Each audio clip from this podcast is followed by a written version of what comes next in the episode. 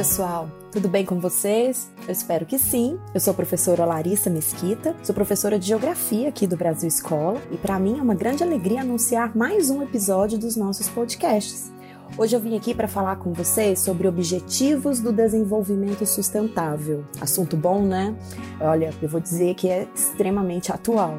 Antes de começarmos, quero te fazer esse clássico convite. Se você está ouvindo esse podcast, mas ainda não segue o Brasil Escola na sua plataforma digital preferida, faça isso. Siga-nos, fique por dentro de todos os conteúdos que o Brasil Escola disponibiliza em formato podcast. Vamos lá?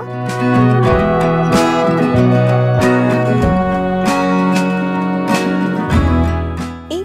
queridos, eu sei que quando se fala em desenvolvimento sustentável, nós estamos falando de algo que é muito debatido no mundo. Dificilmente uma pessoa não tem ouvido falar em desenvolvimento sustentável ou sustentabilidade, né? É bem atual, é bastante comum esse assunto aí permear não só o ambiente escolar, mas também jornalístico e as conversas que as pessoas têm. Com certeza você já falou sobre ele.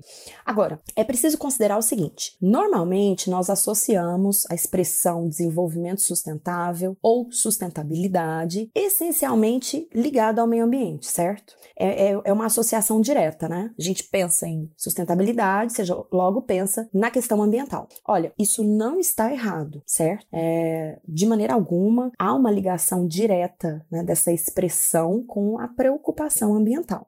Mas desenvolvimento sustentável vai além da questão ambiental. E esse podcast vai te ajudar a compreender por que eu digo isso. Bom, eu quero voltar lá atrás, no ano de 1987, quando o conceito de desenvolvimento sustentável foi divulgado para o mundo. Isso aconteceu, gente, é, dentro de um documento que é conhecido como Relatório Brundtland, também como Nosso Futuro Comum. E esse é um documento que foi publicado então pela Comissão Mundial sobre Meio Ambiente e Desenvolvimento da ONU. E nesse documento, né, conhecido como eu disse como Nosso Futuro Comum, uh, o conceito foi apresentado.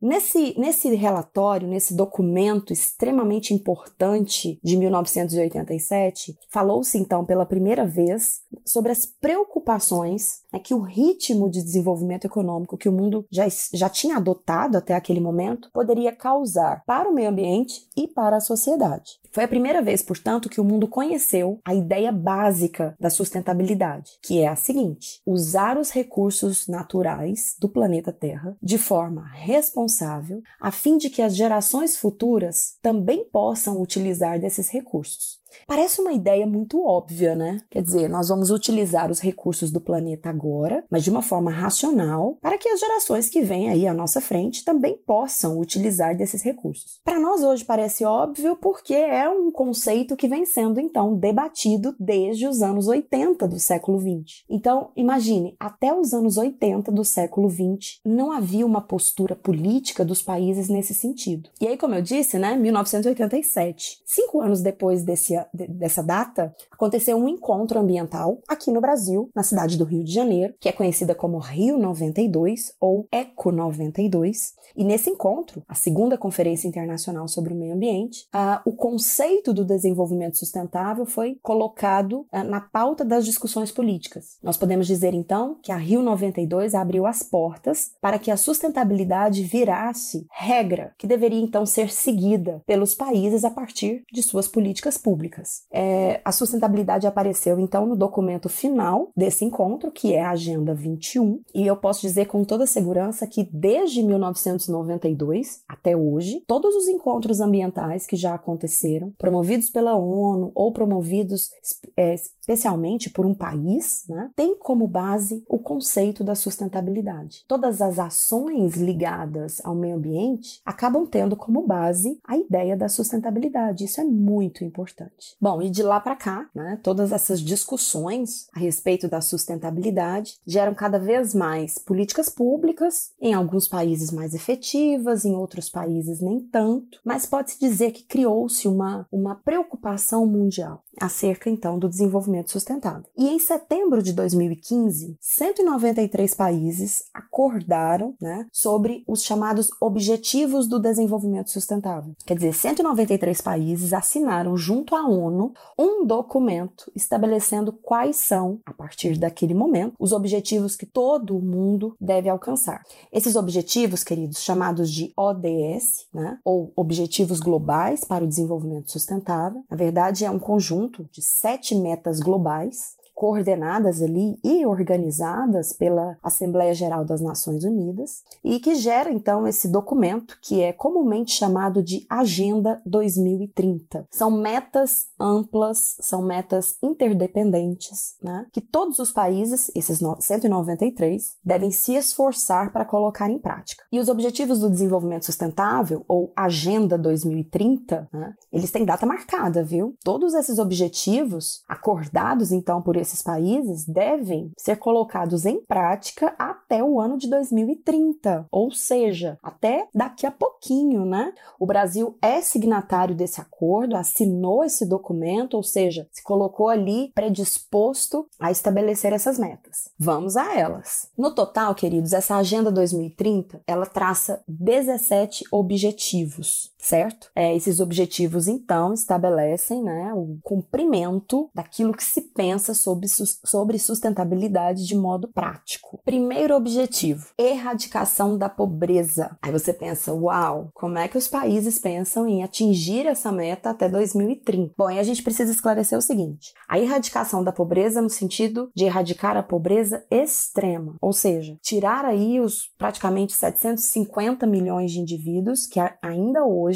vivem no mundo com uma renda diária inferior a um dólar. Né? A ideia é que até 2030 os países desenvolvam políticas públicas para erradicar a chamada pobreza extrema no mundo. Segundo objetivo, fome zero e o estabelecimento da agricultura sustentável. A ideia é então que, através de um crescimento na produção agrícola de forma sustentável no mundo, a fome desapareça. Terceiro objetivo, promover programas de saúde e bem-estar às pessoas. E isso vale para todos, viu? ricos e pobres em todos os países. O objetivo 4 estabelece educação de qualidade, melhorar a capacidade educacional de todos os países. O objetivo 5, promover a igualdade de gênero, e isso é bem interessante, né? Porque a gente entende que a desigualdade de gêneros é uma realidade e que naturalmente deve ser combatida, né? É, em todo o mundo. Sexto objetivo, água potável e saneamento. Estender as redes de oferta de água tratada e esgoto é uma necessidade global e um dos itens básicos aí para se alcançar a sustentabilidade. Sétimo objetivo, energia limpa e acessível. Promover então programas que atendam mais pessoas com energia, mas que essas energias sejam então energias que entram naqueles desafios do século 21, que sejam limpas, que sejam renováveis e de baixo custo. Oitavo,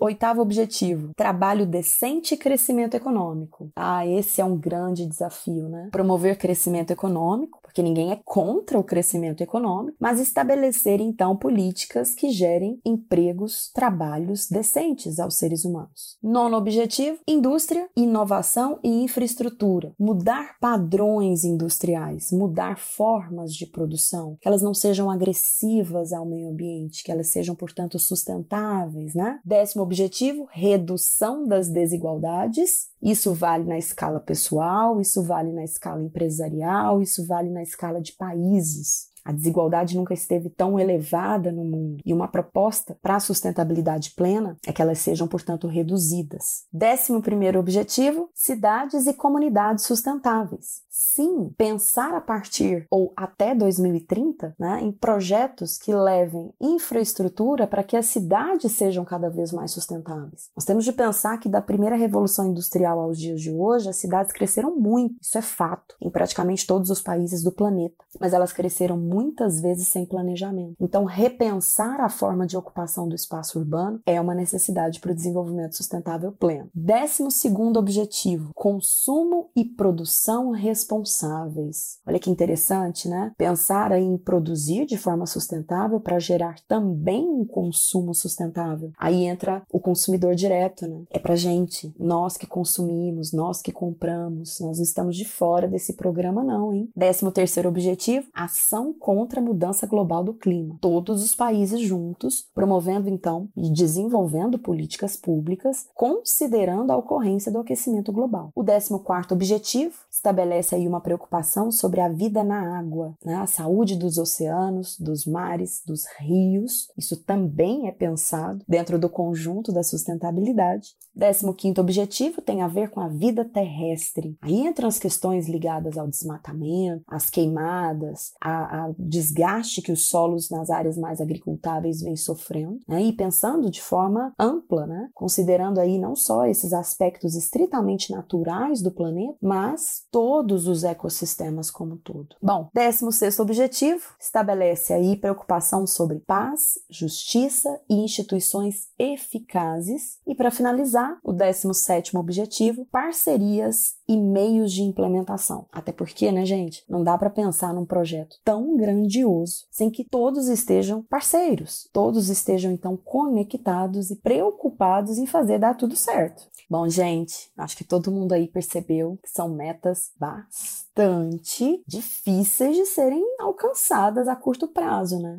Mas veja bem, a ideia né, dos objetivos do desenvolvimento sustentável é o início dessas implementações. É claro que ninguém imagina que todos os problemas do mundo, e, e eu acho que eles foram todos muito bem é, é, organizados dentro desses objetivos, vão ser resolvidos, por exemplo, em nove anos. Não é essa a proposta. A proposta é que essas preocupações se tornem de fato globais. Todos os países devem então se envolver né, práticas para caminhar no sentido de uh, conseguir então atingir esses objetivos até 2030 e após isso também, né? E uma coisa importante é que a gente deve pensar que esses objetivos eles, eles são de responsabilidade de um governo, claro, né, de um órgão político, mas não só deles. Essas, essas metas elas devem estar na agenda de cada governante, sim, mas também da sociedade civil, né? Iniciativas públicas, privadas, projetos sociais, todo mundo tem que estar junto nessa questão. E percebe como a questão ambiental ela está presente nessa, nesses objetivos do desenvolvimento sustentável, mas ele passa por algo muito maior. Passa pela economia, passa pela política, passa pela forma de produção né, das atividades econômicas, passa pelo, por toda a sociedade. É sobre trabalhar em prol de uma sociedade justa, econômica, social e ambientalmente, mas também ter consciência da responsabilidade do impacto de cada indivíduo no planeta. Então, pessoal, espero que vocês tenham gostado. Eu tô aqui já ansiosa para encontrar vocês no próximo podcast. E antes de ir embora, quero te fazer um outro convite. Se você ainda não conhece o canal do Brasil Escola no YouTube, vá lá, conheça o canal, se inscreva. Sim, você vai ficar super por dentro de todos os conteúdos que a gente disponibiliza, certo? É bem interessante. Você vai adorar, eu tenho certeza. Outra coisa, siga o Brasil Escola nas redes sociais. Todo dia ali tem um monte de informação interessante para nós. Beijos e até o próximo podcast. Tchau, tchau.